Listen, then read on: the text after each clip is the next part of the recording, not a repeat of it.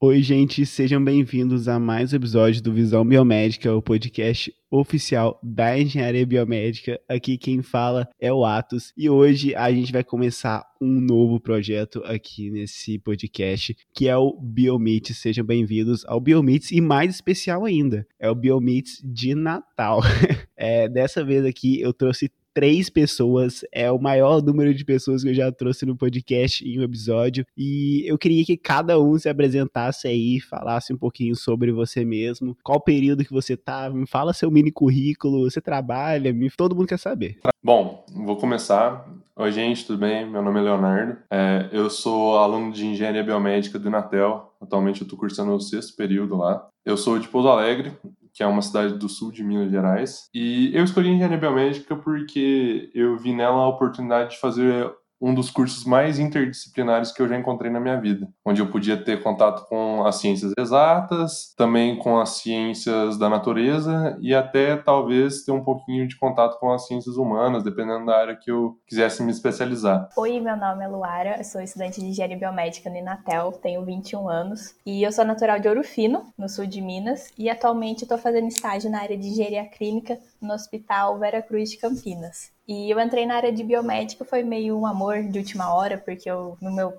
último ano de colegial, não sabia o que eu queria. Aí eu vi esse curso e eu achei muito interessante. Foi isso, eu vim parar no Natal. Oi, pessoal. É, eu sou o Leandro Coutinho, tenho 21 anos, sou o único não mineiro daqui, Sou natural de uma cidade no interior do Rio, Barra Mansa. Estou no sexto período de engenharia biomédica atualmente. É, e eu escolhi engenharia biomédica, como a Luara disse, que foi um amor de última hora. No meu caso, foi amor à primeira vista. Eu só tinha essa opção e alguns resquícios de algumas outras. Então, foi a primeira que eu realmente me identifiquei com áreas que eu gostasse, com valores que eu poderia carregar é, para o futuro, para a vida né, no mercado de trabalho, o que, que eu poderia absorver é, uma área que eu pudesse estudar, que eu pudesse manter sempre ativo e que sempre tivesse novidades, que não me mantivesse numa rotina da mesma coisa de sempre. Então, inovação, tecnologia, foi isso que me encantou na engenharia biomédica. É engraçado que todo mundo que eu converso sobre engenharia biomédica, que faz engenharia biomédica, tem muito orgulho de fazer esse curso e fala com tipo a boca cheia. É um prazer tê-los aqui comigo. Se vocês quiserem saber mais sobre engenharia biomédica, a gente tem episódio só de engenharia biomédica aqui no podcast, inclusive foi o primeiro episódio. Mas vamos começar logo isso aqui, que hoje a gente vai. Como hoje,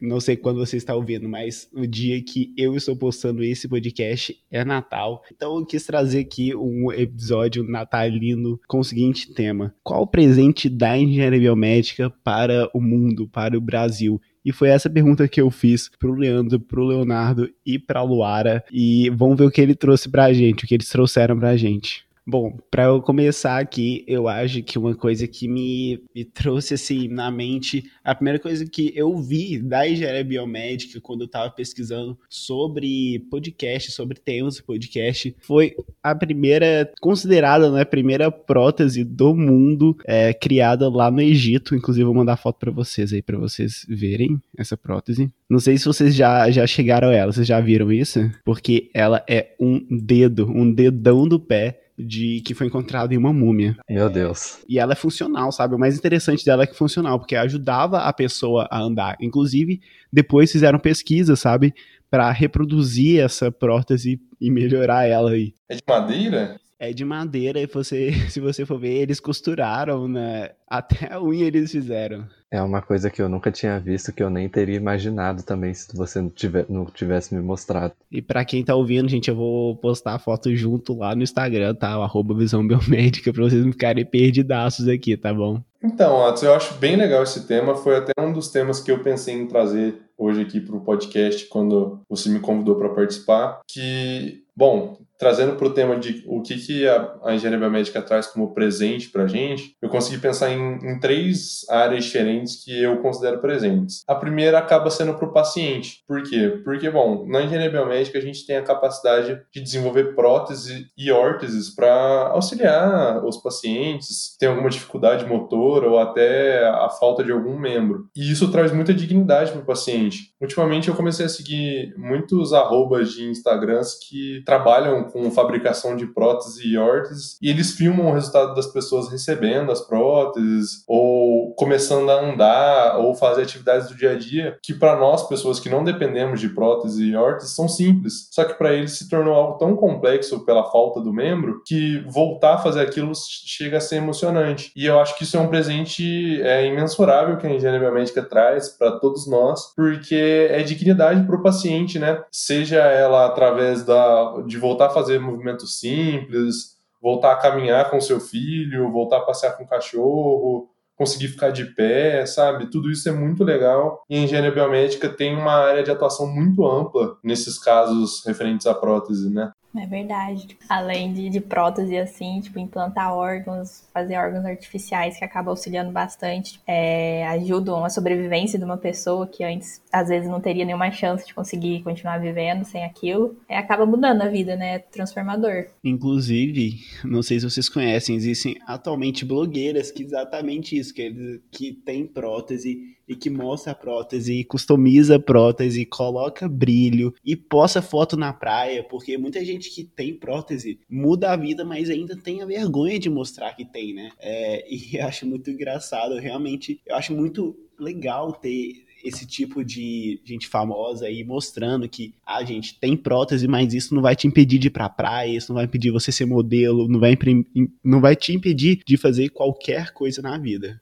É, e o legal disso tudo é que também a engenharia biomédica, a gente sabe que a gente vai trabalhar para isso, é, a gente sabe que uma das vertentes que a gente vai levar, não só a melhoria de vida do paciente, ou a excelência na saúde, ou uma tecnologia que vai ajudar ele em algum momento, mas a gente precisa dar uma confortabilidade para ele também, assim como você disse, Atos, no caso de próteses, a gente precisa desenvolver tecnologias, a engenharia biomédica, ela precisa ir para um caminho que ela também se adeque ao paciente, então que ele se sinta confortável em usar a tecnologia, que ele seja receptivo para todo o desenvolvimento, toda, todos os equipamentos, todas as órteses, próteses, tudo que a gente desenvolve para um ser humano, para um indivíduo, precisa ser muito bem receptivo. Então a gente sempre precisa estar tá se adequando ao tipo de pessoa que vai receber algum tratamento, que vai passar por um processo cirúrgico, que vai realizar um exame com uma máquina que pode causar algum medo, né? Então eu acho, eu acho essa uma vertente muito legal indo para o lado do paciente. E falando disso aí que você acabou de falar, mano, quem que teve a ideia de jogar raio na pessoa, jogar qualquer coisa na pessoa e, e fazer um raio-x? A pessoa.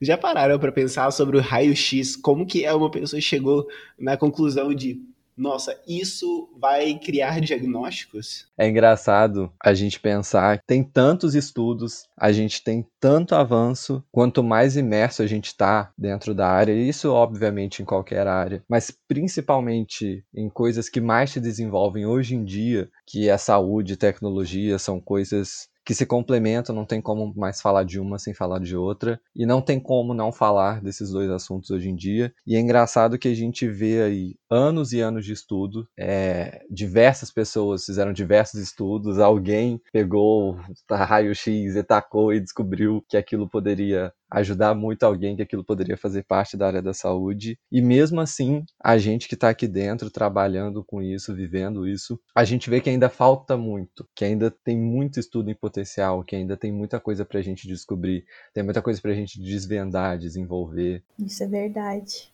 Eu acho surreal a ideia da gente conseguir ver o interior do nosso corpo, sabe, com exames de raio-x, de ressonância, tomografia, sem precisar abrir nada, sabe? Essa tecnologia é, para mim, é uma das coisas mais incríveis da engenharia biomédica. Eu acho o sistema bastante interessante, né, de equipamentos de imagens, essas... e realmente, né, como que o povo lá atrás, há muitos anos atrás, que não tinha tanta tecnologia igual a gente tem hoje, conseguiu descobrir o raio-x, Realmente, acho que, querendo ou não, cada pesquisa, nem que no começo não tenha dado tantos frutos, tem muito potencial no futuro. É, seja essas pesquisas sobre imagens médicas, que é uma área de atuação bem forte da engenharia biomédica, são os equipamentos, ou até outras que ainda estão para surgir em iniciações científicas, projetos de mestrado, doutorado, trabalhos de conclusão de curso, sabe? E, querendo ou não, como a Laura falou, isso é uma vertente incrível da engenharia biomédica, né? Porque nós somos engenheiros afinal de contas, nós saímos formados em engenharia, mas nós não deixamos nunca de pensar na qualidade de vida que o paciente vai ter, seja para usar equipamentos que tragam conforto, tragam segurança na hora dos exames, até mesmo para facilitar a rotina dos médicos, dos enfermeiros que vão operar esse tipo de paciente, né? Então a gente pensa em tudo, no paciente, na família do paciente, em quem está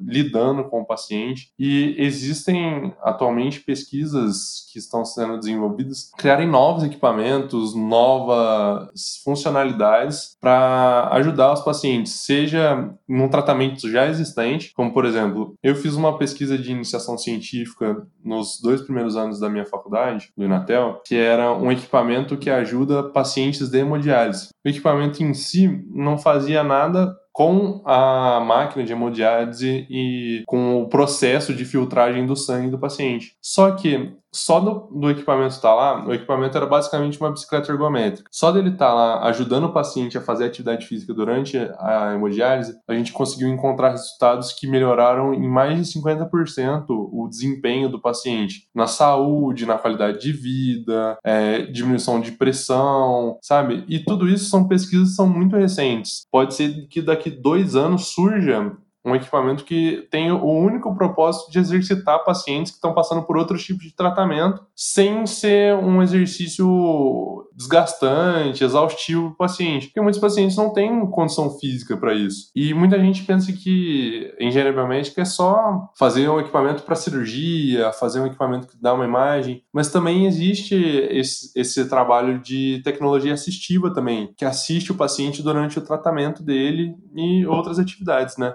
Entra num ponto que o Leandro tinha comentado, né? A gente tem que oferecer o conforto, não adianta a gente fazer uma tecnologia que auxilie, mas vai ser desconfortável para o paciente. Tem que abraçar o paciente, mesmo se forem exames, assim. Eu já vi uma vez exame de ressonância magnética, né? Tem gente que, que tem claustrofobia, um lugar apertado, às vezes criança mesmo tem medo de entrar. Só que eles adaptaram para um, o público infantil deixando todo um tema de fundo do, de fundo do mar, assim, de oceano, para as crianças se sentirem mais à vontade, para não ter medo dessa tecnologia, porque às vezes a gente vê, né, um, um, equipamento enorme, já acha que alguma coisa pode machucar, fazer alguma coisa de mal, e a gente tem que pensar nisso também, nesse lado de, de atender as pessoas, de acolher elas. Eu acho que essa ideia, Luara, até te completando, ela mostra até um pouco o lado por trás das máquinas, vamos dizer assim também, um lado por trás dos bastidores, que mostra lado que a gente tem diretamente com o paciente, com o indivíduo, porque não adianta a gente ficar dentro de, de um ambiente inovador, tecnológico, com todo o conforto, com tudo que a gente pode ter de mais tecnológico, mais avançado, ficar idealizando, produzindo, desenvolvendo, e quando a gente vai realmente levar para a pessoa que vai utilizar isso, não vai dar certo. A gente fez alguma coisa, por exemplo, ideal, mas que não é nada viável. Então, acho que esse ponto que você tocou é muito legal para as pessoas conhecerem esse lado todo que a gente tem por trás. Igual, por exemplo, o, o projeto que o Léo citou. Ele com certeza não ficou dentro do laboratório apenas desenvolvendo, ele precisou fazer alguns testes, ele precisou de voluntários, ele precisou de pessoas que passassem pelo problema que ele estava ajudando a resolver, tudo para ele poder desenvolver todo o equipamento da melhor maneira possível. Só para fechar, onde começou esse papo todo aí do raio-x que eu falei, um cientista alemão, não consigo pronunciar o nome dele, gente, desculpa, ele tava fazendo alguns experimentos com raios catódicos e aí, no meio disso aí, ele percebeu que tinha uma folha atrás aí de, de um que ele usava no equipamento e que tava brilhando, tava acontecendo umas coisas estranhas. E aí, depois disso, ele começou a testar coisas, ele colocava as coisas na frente para ver o que, que acontecia, sabe? Então ele colocava literalmente tudo que ele encontrava na frente. E aí, inclusive, eu mandei aí o link para vocês e uma foto que eu também vou postar no Instagram, é, da primeira radiografia que ele foi uma mão de uma senhora aí de 80 anos, que dá para ver até inclusive o anel dela aí. É, hoje em dia não usa mais essa tecnologia dessa época aí, mas esse foi o começo aí. E é isso, é, é ir testando, é conhecendo as pessoas, entendendo o que que precisa. E, cara, se você for pensar como que era a medicina antes e depois de um raio-x, por exemplo, é, a gente tem um diagnóstico. Imagina eu ter que abrir a pessoa para depois falar o que, que ela tem. É, é uma coisa que não entra mais na minha cabeça e que era extremamente comum. cirurgia exploratória era muito comum antes de começarem os tratamentos por imagens médicas, né, as, os diagnósticos e as identificações. O Atos comentou isso, até me lembrou de uma série que eu gostava muito quando eu era um pouco mais novo, que é Dr. House. Ele é um médico diagnóstico, né? E todo, todo episódio praticamente da série, eles acabam ressaltando a importância do ultrassom, do raio-x mesmo que o Atos comentou, de sistemas de radiologia, que são basicamente imagens médicas, né? Que são muito importantes para se chegar a um diagnóstico seguro, que o paciente não precisa passar por uma cirurgia exploratória, que ele teria que ser aberto para identificar o problema e aí sim tentar descobrir como resolver a doença que ele tem e além disso garantindo que exista mais segurança e mais velocidade no tratamento dos pacientes, né? Leandro, você trouxe alguma aí pra gente? Atos, eu não trouxe, vamos dizer assim, um, o presente da engenharia biomédica, mas eu quis trazer um assunto para a gente conversar que eu acho que vai ter, que, que o pessoal vai me acompanhar bastante, você, o Léo e a Luara, que é, eu fiquei pensando bastante quando, depois que você me convidou, de, de, né, de ligar o tema engenharia biomédica, Natal presente e tudo mais, e eu fiquei pensando pro lado da engenharia, como que o pessoal fala muito sobre engenharia hoje, né? É, engenharia, resume-se engenharia é uma pequena frase, solucionar problemas, solução de problemas. É isso que a engenharia faz. E eu acho que essa frase vem mudando nos últimos tempos, né? Assim, eu tenho três anos de curso, então ainda nem cheguei para o mercado de trabalho, pouca experiência, se comparado com bastante gente aí, mas eu acho que é uma experiência suficiente para entrar nesse assunto, de que eu acho que essa frase hoje ela não é tão simples assim. Eu acho que essa frase ela já pode já pode mudar para que a engenharia ela não é só a solução de problemas, mas ela também previne os problemas, né? E a engenharia biomédica vai muito para esse caminho. A ideia de que a gente só tem que solucionar o problema depois que ele acontece e aí é toda uma mobilização para solucionar e tudo mais. Ela tá ficando por, por baixo essa ideia, né? A gente tá vendo aí, eu acho que até um pouco em função do momento que a gente vive, do momento de pandemia, evitar que o pior aconteça. Então, evitar que o problema chegue. A gente pode falar um pouquinho, por exemplo, de diagnóstico precoce. Então, equipamentos mais precisos, equipamentos mais rápidos, equipamentos menos robustos. Tudo que possa influenciar num diagnóstico mais confiável, num diagnóstico mais rápido, num diagnóstico com mais dados que possa auxiliar o médico é, determinar melhores tratamentos. Isso tudo vai ajudar a prevenir algumas doenças ou que a mesma doença que já está ali, que ela evolua. A gente pode pensar um pouquinho no caso de segurança biológica. A gente pode analisar todas as infecções que podem acontecer dentro do hospital e a gente pode fazer diversos estudos para prevenir essas infecções. Então, a gente pode dar treinamento para os funcionários no hospital, a gente pode instruir sobre o uso de equipamento, de, de equipamentos de proteção, né, EPI. E eu acho, eu queria entrar um pouco nesse assunto, eu queria discutir um pouco desse assunto com vocês. Espero que eu não esteja sozinho pensando nisso e que vocês contribuam bastante para isso, para essa conversa. Então, Leandro, eu acho que isso é muito, muito real que você falou. Inclusive, junto que eu tava pensando há um tempinho atrás aí, que às vezes a engenharia acaba resolvendo os problemas que ela mesma cria, sabe? É, é um pensamento que eu tive e que a gente, eu não sei, não sei como que as outras engenharias funcionam, né? Mas a gente faz de tudo para isso não acontecer. A gente pensa em tudo, a gente previne tudo, a gente previne como que, que vai entrar lá no hospital, como que vai entrar numa clínica, como que vai entrar em contato com o paciente, em contato com a pessoa que que tá com esse paciente. Então, assim, é um pensamento muito maior do que só solucionar o problema. Eu não tinha, eu não tinha pensado nessa ideia que você falou de que às vezes a engenharia resolve os problemas da própria engenharia. Realmente, a gente vê muito isso, pelo menos dentro da engenharia biomédica, né? A gente não consegue ter uma visão de todas.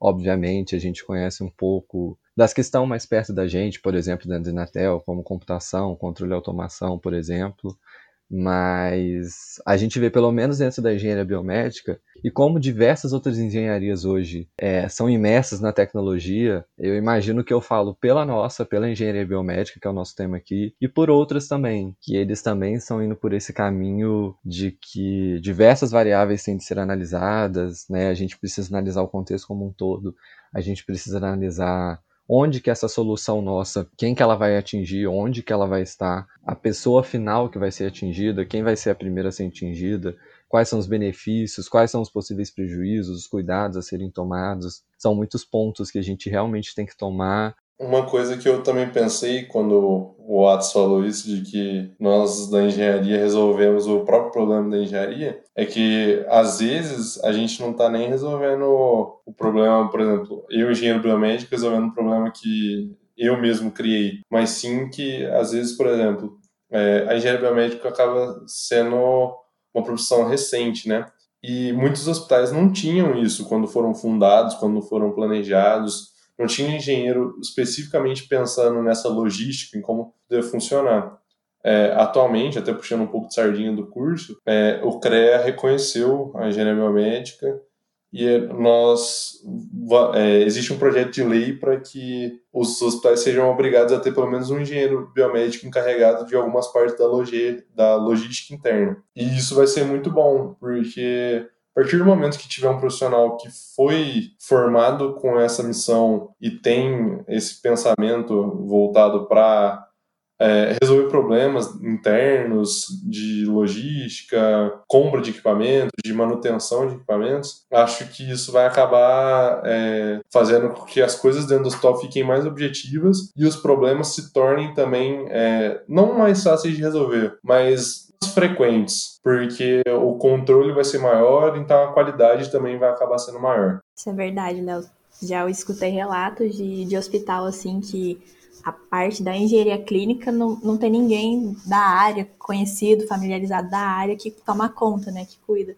E isso acaba prejudicando o hospital como um todo, todo, da logística, o atendimento, a assistência ao paciente. No meu estágio mesmo, eu, eu vejo, né, o meu, meu coordenador, a, a trabalheira que ele tem tanto na parte administrativa, logística, assim, gestão de compras, de, de treinamento, de, de pessoas até, tanto na parte de, de equipamentos, né, de, de agendar preventivas, corretivas.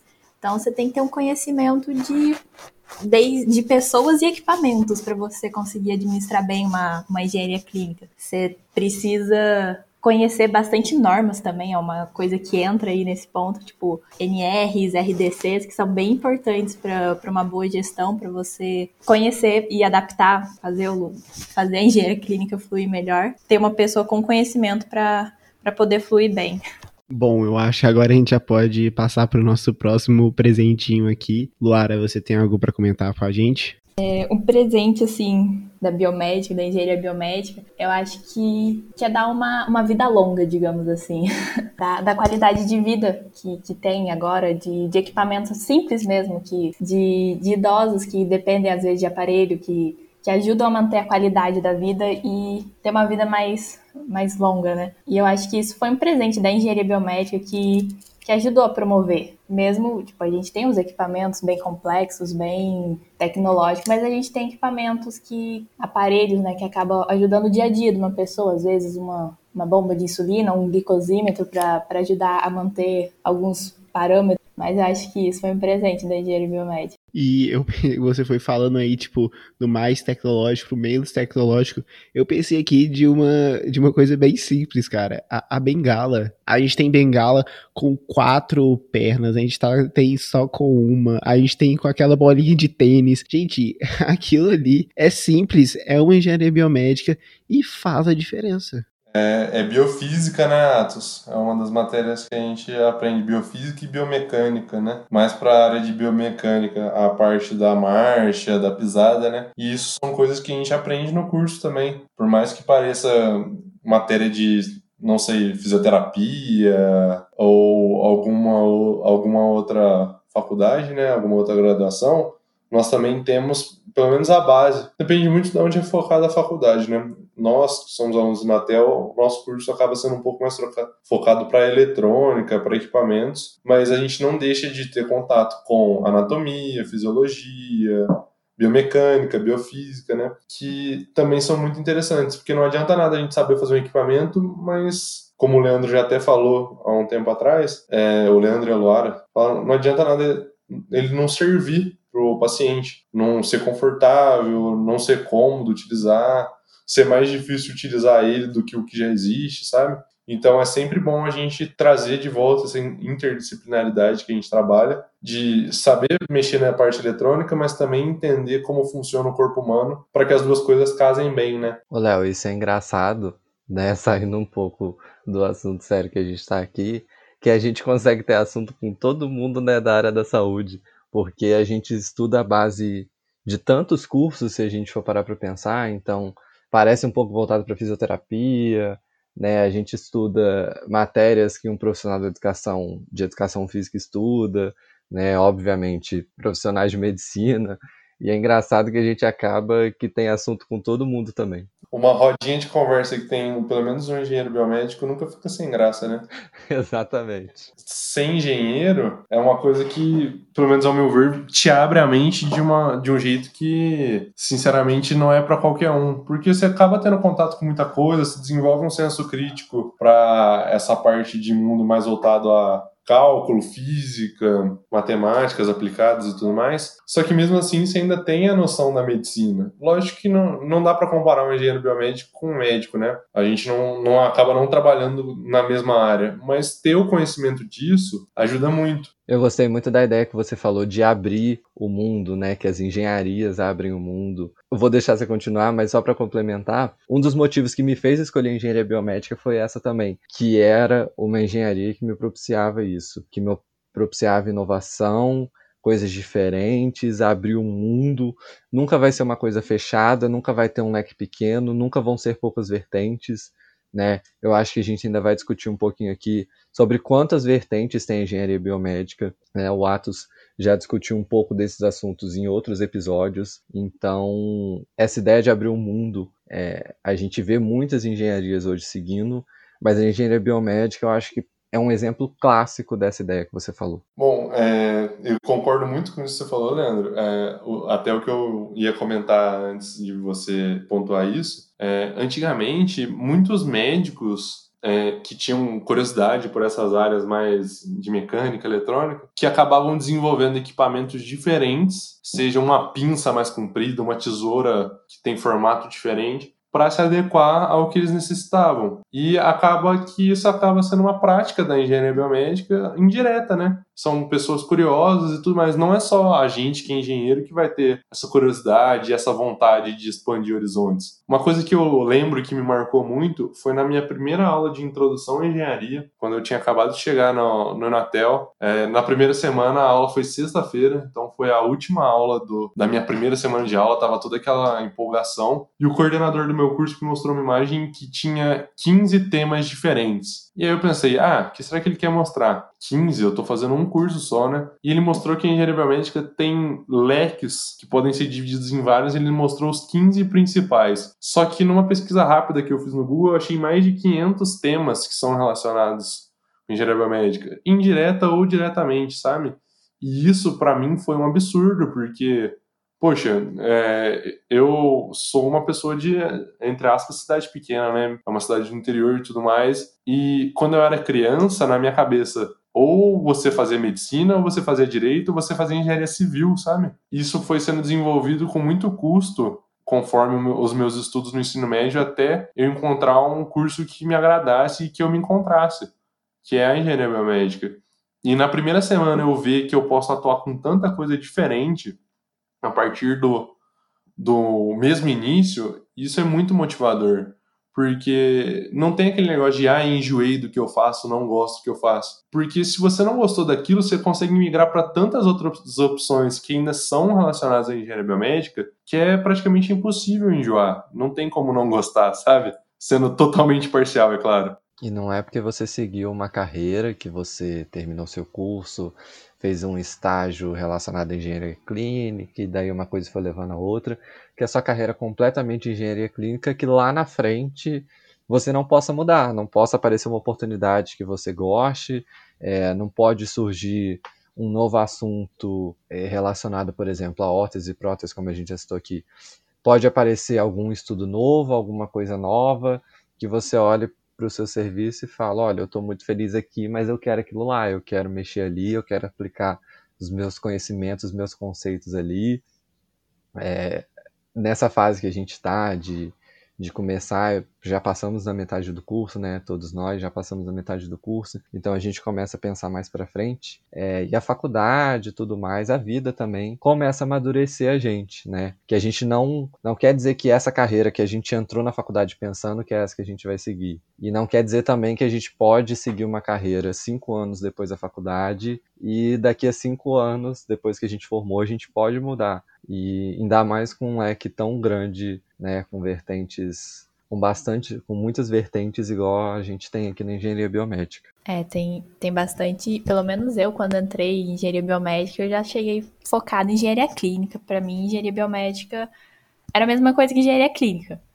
Mas aí a gente vê esse leque de opções, todas essas vertentes que tem. A gente não, precisa ficar fechado ali na engenharia clínica, só trabalhando com equipamentos. A gente tem, nossa, uma, varia uma variedade de áreas que a gente pode atuar que não tem como enjoar do curso. Bem bacana essa parte de poder. Ah, formei em engenharia biomédica, quero me especializar ali numa pós em física médica, quero fazer uma, uma outra especialização em informática, quem sabe, informática médica, para essas coisas. Então, você pode ir sempre agregando mais no, no seu profissional. Isso é bom pro Atos, porque como a gente tem bastante vertente na engenharia biomédica, cada vez episódio para ele é que não vai faltar. Vários temas. Gente, falando meio nisso, eu tenho uma opinião, quero saber se vocês concordam. Eu acho que o nosso ministro da Saúde tinha que ser um engenheiro biomédico. Para mim não faz sentido não ser um engenheiro biomédico. A gente estuda gestão da saúde, a gente estuda tecnologia da saúde. Eu não entendo como que hoje em dia o nosso ministro da Saúde não é um engenheiro biomédico. Você colocou um ponto bem pertinente. Coisas que eu nunca tinha pensado neste momento. É, e assim, no caso na, no dia da gravação de hoje, no momento que estamos vivendo, é, atualmente o ministro da Saúde ele é um militar, então assim já é uma coisa bem distante do que do assunto que a gente está entrando, então já está um pouquinho distante. É, e antes era o médico, né? Isso tô falando. O médico eu sei, claro que tem vários médicos que vão fazendo pós e pós aí em gestão e tal, mas o médico ainda tem uma visão diferente. Eu, eu não sei, sério. Eu acho que a descrição de ministro da saúde é a mesma descrição da engenharia biomédica, sabe? Esse é um ponto que eu penso bastante. Olha, eu nunca tinha pensado por esse lado, mas eu concordo, porque para ser ministro da saúde você tem que saber lidar, ter a gestão né, da saúde no país e ter conhecimento de tanto da, da área médica como área a parte logística, tudo, então é, encaixa um engenheiro biomédico perfeitamente. Isso mostra um pouco também o quanto que a gente está atrasado, vamos dizer, aqui dentro, é, sobre essa profissão, né? Sobre a importância que o engenheiro biomédico tem, até mesmo que o engenheiro clínico tem, né? O engenheiro Engenheiro clínico é até um pouco mais conhecido aqui no Brasil, mas o reconhecimento de um engenheiro clínico, o reconhecimento de um engenheiro biomédico ainda é muito pouco. O entendimento da sua importância, né, de todo esse assunto que a gente está discutindo aqui, dos pontos que ele atua, onde ele pode atuar, da, da influência que ele tem na saúde como um todo, naquele indivíduo, nessa determinada área, são coisas que ainda não estão no entendimento é, é, do nosso, da, da maioria da população do nosso país né? Inclusive, aí também a gente entra um pouquinho na questão de governo, então a gente vê que ainda falta e é isso que a gente luta. É, o podcast, por exemplo, Visão Biomédica, ele luta para isso. Então, ele luta para difundir toda essa informação que a gente tem aqui, que é uma gama de informação muito boa, muito interessante, muito inovadora, super tecnológica e que ainda não atingiu todo mundo que devia. Então, eu acho que a gente, a pessoa também que decide entrar na engenharia biomédica, que decide entrar nessa área, ela tem que saber também que a gente tem essa determinada luta aqui dentro, que a gente precisa ser reconhecido, que a gente precisa é, de, merece, de, de, de, reconhecimento, que precisam entender o quanto que a gente é necessário nos dias de hoje e daqui para frente. Então, as pessoas que, que participam dessa área, que são dentro desse, desse universo da engenharia biomédica, faz parte dessa luta, né? Precisa reconhecer um pouquinho dessa luta que a gente tem aí ao longo dos anos e que, e que vai perdurar por um bom tempo. Mas eu acredito que a gente já esteja avançando bastante com isso. Até do momento em que eu conheci a engenharia biomédica para o momento que a gente está agora, principalmente com relação à pandemia. Eu, eu tenho um pensamento bem parecido com o Atos, com o Leandro, com a Luara, questão disso. Eu acho que o ápice da engenharia biomédica ainda está por vir, mas a situação vem se tornando cada vez mais favorável para a gente, né? Para a gente estar tá estudando agora para se formar, para quem está se formando agora, para quem está aí escutando aí de casa e ainda está na dúvida qual curso vai fazer, porque assim, é, eu imagino o Atos e o Leandro entraram na faculdade junto comigo, então a gente passou pelo processo de final de ensino médio, mais ou menos na mesma época e a Luara um pouco antes. Não posso afirmar com certeza o caso da Luara, mas o meu, imagino que dos meninos também, eu nunca tinha ouvido falar de engenharia biomédica antes do meu terceiro ano, antes do final do meu segundo, na verdade, sabe? Porque não era uma coisa tão difundida. E olha que Santa Rita do Sapucaí, que é onde fica o campus do Natel, é do lado da minha cidade natal. E eu não conhecia isso. Eu não via falar, eu não via postagens sobre, não encontrava nada disso na internet, sabe? Por mais que eu pesquisasse. A primeira vez que eu encontrei algo sobre engenharia biomédica foi quando eu estava fazendo uma pesquisa sobre engenharia de materiais, que acaba tendo a engenharia biomédica também tem um pezinho na parte de engenharia de materiais, né? E do, do ano que eu fiz essa pesquisa, que foi 2017, 2016, 2017, para hoje, 2020, o cenário mudou totalmente.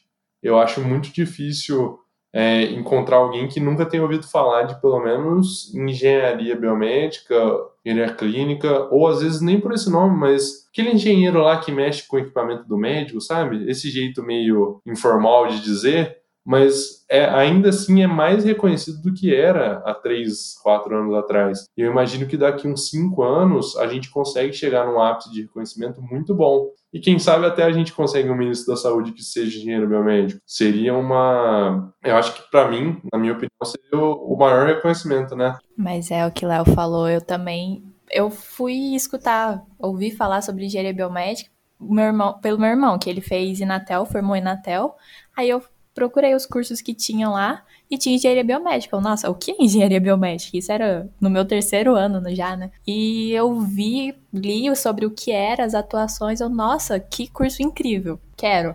E foi basicamente isso. E é muito. É até estranho falar, porque da época ali do meu terceiro ano que eu procurava coisas relacionadas à engenharia biomédica, não achava muita coisa. Joga no Google qualquer outro lugar, você não via tantos tópicos sobre esse assunto. E hoje em dia tá tá começando a aumentar, tanto em vídeos no YouTube, em blogs, até mesmo esse podcast, dá pra gente ver o quanto que a área tá crescendo. E era uma coisa que não era muito reconhecida, ninguém tinha muito conhecimento. Ainda não temos devido reconhecimento, assim, mas um dia vamos chegar lá. E acho que esse podcast já é um meio maravilhoso de, de poder compartilhar informações e experiências sobre o curso, tirar dúvida de quem ainda não entende o que é, como funciona a engenharia biomédica. E isso, Laura, a gente pode ver até na quantidade de páginas de engenharia biomédica no Instagram que hoje existem. Eu lembro de quando eu comecei a fazer engenharia biomédica, eu pesquisei no, no, Instagram, no Twitter, a palavra engenharia biomédica.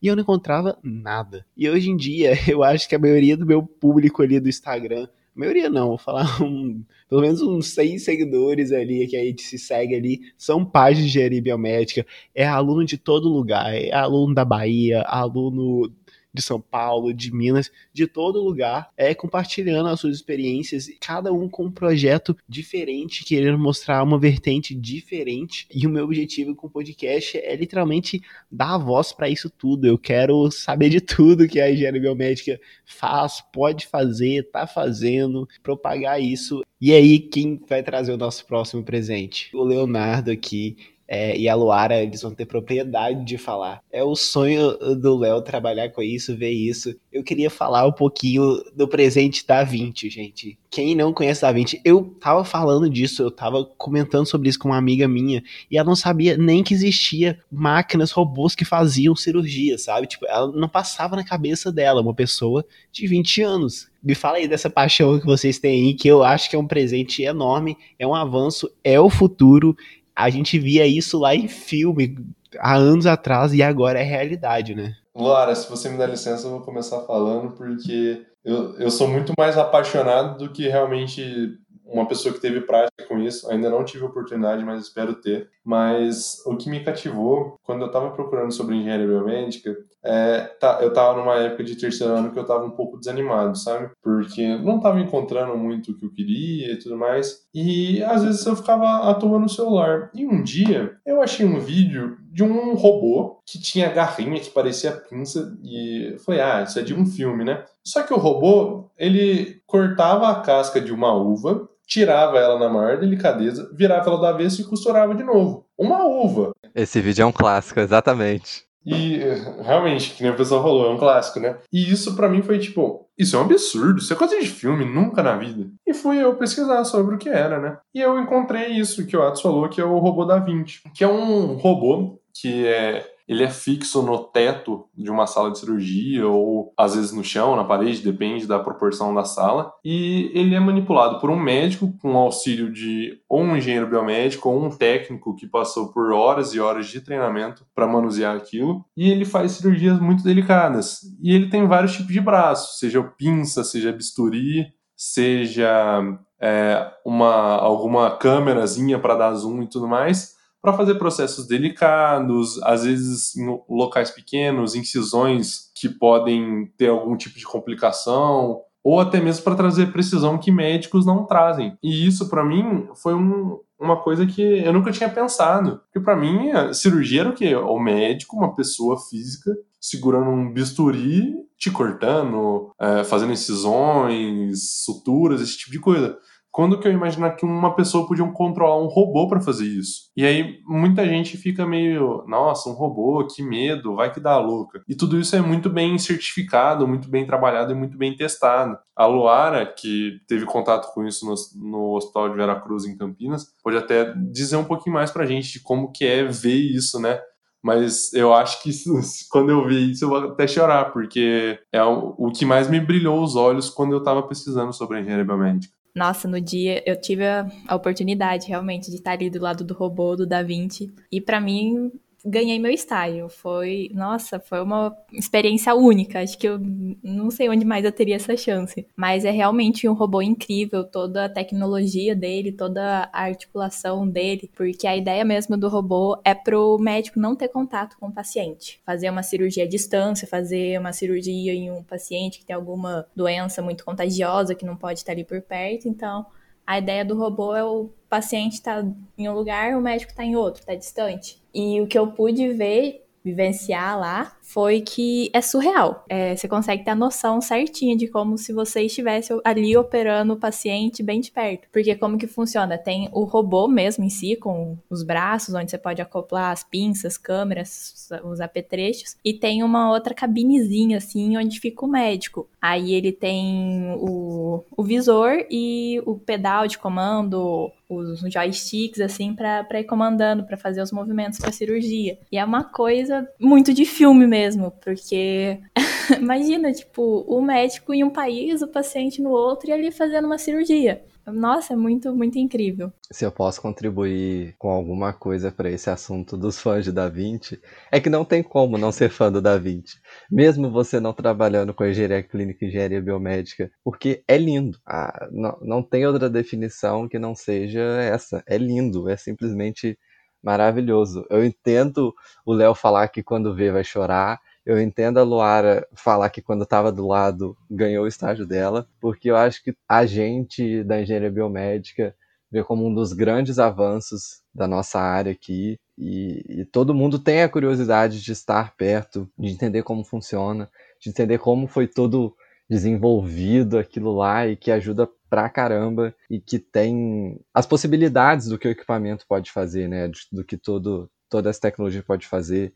O vídeo que o, que o Leonardo comentou, né? Eu duvido muito que alguém que vai escutar esse podcast não tenha visto esse vídeo, mas se não viu, vocês precisam ver o vídeo de uma cirurgia, de uma cirurgia não, de arrancar uma casca da uva, né, e costurar de novo. E eu acho que o Léo e a Laura podem concordar comigo. Acho que um dos melhores momentos do vídeo é quando depois que você vê fazendo tudo aquilo no maior perfeccionismo, nos detalhes, você vê que todos os braços que estão ali, as pinças que estão ali no vídeo estão dentro de uma garrafa, então os movimentos são bem limitados e aí você fica mais chocado ainda com o vídeo, depois de tudo que você já viu. E além dessa, da gente estar tá falando aqui do Da Vinci, um assunto que a Luara, que a Luara levantou, que é muito interessante, é o fato de um médico em um país ou um médico em um estado e a cirurgia está acontecendo a quilômetros de distância e o quanto a gente pode estar falando aqui, as pessoas podem estar escutando esse podcast, essa nossa conversa, e acharem que isso não é tão real. Né? Eu, um pouco antes da pandemia, acredito que tenha sido no Réveillon é, de 2019 para 2020, eu estava numa roda de, de amigos, família, e a gente foi comentar sobre a cirurgia de alguém, e aí a pessoa comentou, é, ela está fazendo uma cirurgia em tal estado, acho que acredito que no Rio, e o médico tá lá no Amazonas. E eu assim, cara, eu trabalho com isso, é, quer dizer, eu vou trabalhar com isso, eu vou me formar a trabalhar com isso. É uma vertente que eu acho muito legal. E as pessoas falaram numa naturalidade, é, como se aquilo já fosse muito normal. E eu gostei muito de, de ouvir aquilo daquele jeito, das pessoas entenderem, atenderem, receberem e conhecerem é, a tecnologia que está vindo o nosso futuro na saúde, como que isso já está se tornando normal, como que as pessoas gostam, entendem o quanto faz bem, o quanto ajuda, o quanto que elas podem precisar disso, né? Os avanços que a gente tem, as pessoas que trabalham por por trás disso, né? Eles olham como uma coisa natural, já está virando natural, isso é bom que seja aceito, mas também com aquele olhar tipo, cara, o que está acontecendo? Isso é surreal, as pessoas que trabalham por isso estão muito de parabéns, é, parece coisa de outro mundo, né? Como já falaram aí, parece coisa de filme. E é muito gostoso a gente perceber que as pessoas falam com um misto de admiração e curiosidade, né? Orgulho e não estranheza, como já foi outrora, né? Porque antigamente quando a gente falava de telemedicina, que é isso, é, muita gente achava sem pé nem cabeça, né? Porque perde a, um pouco da relação médico-paciente, que acaba sendo muito importante para alguns procedimentos. Mas ganha-se muito em efetividade, qualidade, porque muitas vezes você precisa fazer uma cirurgia numa cidade, não consegue se deslocar para outra, e o especialista que precisa realizar aquela cirurgia está a 4 mil quilômetros de você, né? Que nem o Leandro falou que tinha gente que estava no Rio e o médico estava no Amazonas, né, em Manaus. É, isso é um tópico que até acho legal a gente levantar aqui. Não sei se o Atos concorda comigo, mas telemedicina é, é o futuro, né? É, é, uma coisa que a gente vai acabar se deparando muitas vezes nos próximos 10 anos. É o futuro, mas eu não sei quando que esse futuro vai chegar no Brasil, sinceramente. Porque sem querer entrar em política, economia, isso tudo aí. O meu irmão, ele faz medicina ele tava me falando que ele tava fazendo junto com o professor um artigo sobre telemedicina. E aí eu fui conversar com ele, né, como um estudante de engenharia biomédica. E eu comecei a falar com ele e ele falou assim: Atos, calma, para eles, telemedicina é atender pessoas por Skype, basicamente, sabe? Eles nem pensam na possibilidade de cirurgias à distância. E isso é uma realidade de hoje, sabe? Mas é um ponto que, que eu pensei, que eu vi até esses dias numa aula, que muitos softwares, assim, de, de equipamentos de gestão hospitalar, eles são muito rústicos uma, uma interface meio antiga. E isso acaba sendo porque mais pelo conforto dos médicos, assim, porque às vezes o que eles estudam é aquela coisa mais simples, era um, um software mais antigo, então continuaram mantendo esse padrão para qualidade, assim, pelo médico. E eu acho que essa é uma coisa que devia mudar, devia atualizar, porque hoje a gente tem vários, pode desenvolver vários softwares, tem diversas interfaces mais, mais intuitivas, mais claras, mais cleans, que a gente pode utilizar e não ser só de, de conhecimento do médico, ou só o médico conseguir olhar e saber o que faz, para todo mundo conseguir ver e todo mundo ter acesso. É, eu, eu gosto muito dessa ideia sua, Luara, da gente seguir na aproximação entre o engenheiro e o médico, né? A equipe de, de médicos, de enfermeiros e a equipe de engenharia. A gente vê muito isso, né, que a gente precisa dessa união. Hoje, no dia da nossa gravação, eu, por exemplo, tive uma conversa com uma amiga muito próxima minha, ela está no quarto período de medicina, e, e a gente vê como que é distante, sabe? Acho que a gente da engenharia biomédica, a gente vê o quanto que a gente está próximo deles, do dia a dia deles, de médicos e enfermeiros, em diversos equipamentos, em diversos momentos é, do trabalho de um médico, e eles não sabem o quanto que a gente está perto,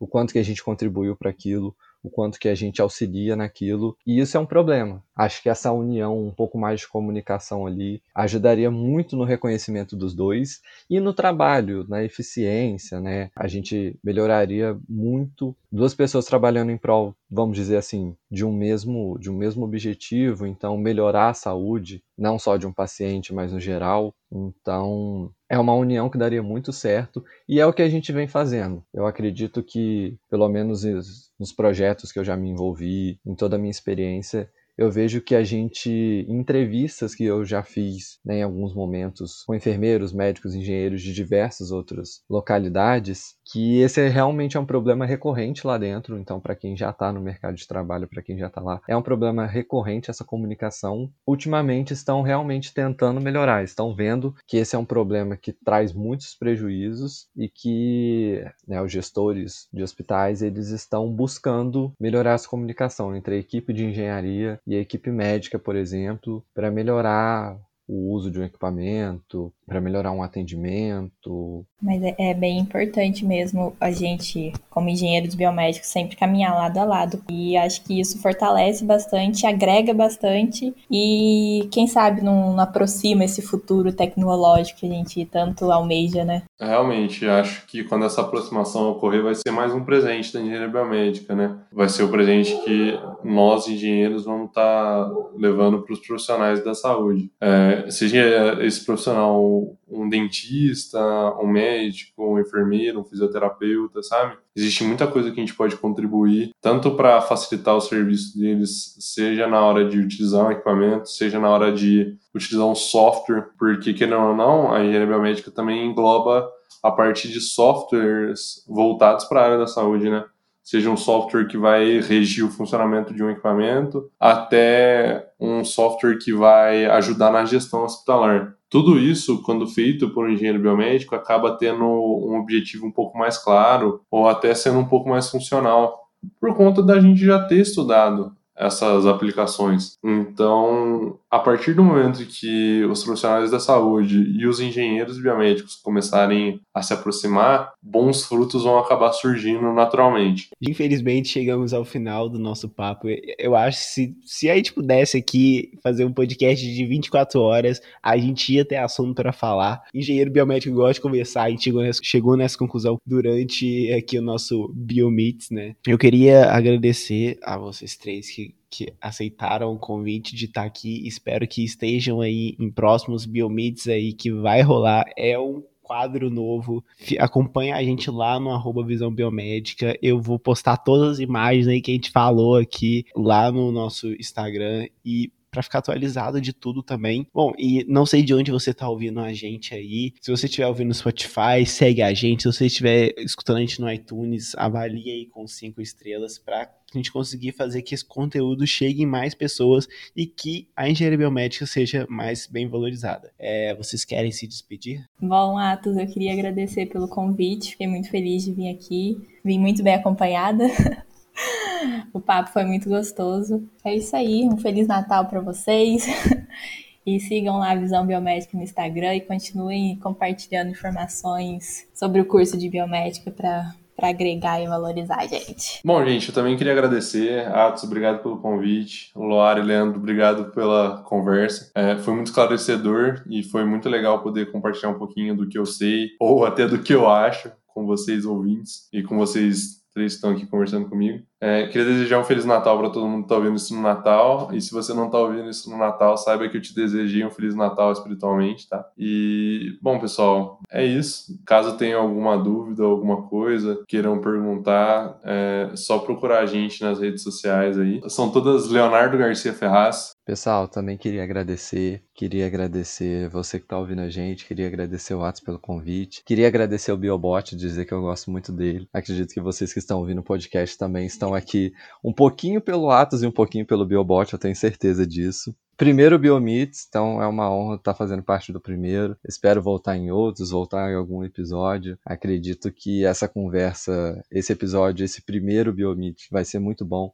Espero que a gente tenha conseguido ajudar vocês de alguma forma, que é, o nosso papo tenha sido prazeroso para vocês, né? A gente aqui se conhece, nós quatro, o Leonardo, a Luar, o Atos e eu, e a gente nunca teve uma conversa relacionada desse tipo, assim. É, e a gente passa passa muito tempo junto por causa da faculdade e tudo mais. E foi muito bom. Queria agradecer Léo Luara também por essa conversa boa. E dizer que se vocês precisarem, podem me achar nas redes sociais também, Leandro Coutinho, no LinkedIn, no Instagram. Se precisarem de alguma coisa relacionada à engenharia biomédica, quero conhecer um curso, quero saber mais sobre a faculdade, quero saber mais sobre algum projeto seu que eu vi por aí em algum lugar, fiquem à vontade, estou à disposição, que acho que é o maior prazer falar do curso que você faz, ainda mais quando a pessoa quer conhecer alguma coisa nova. Então fiquem à vontade. Eu vou marcar todo mundo lá no nosso no Instagram, no Facebook. Então, se vocês quiserem, gente, se tiverem dúvida, gostou de uma coisa, quer dar alguma opinião, pode comentar o nosso post. Quem sabe a gente faz um Biomeets parte 2 aqui com as pessoas respondendo aí, comentando o que vocês falaram. É, eu queria desejar um Feliz Natal para todo mundo que tá ouvindo. Tchau, gente. Muito obrigado. Tchau, Atos. Obrigado. Tchau, Atos. Obrigado. Obrigada, gente.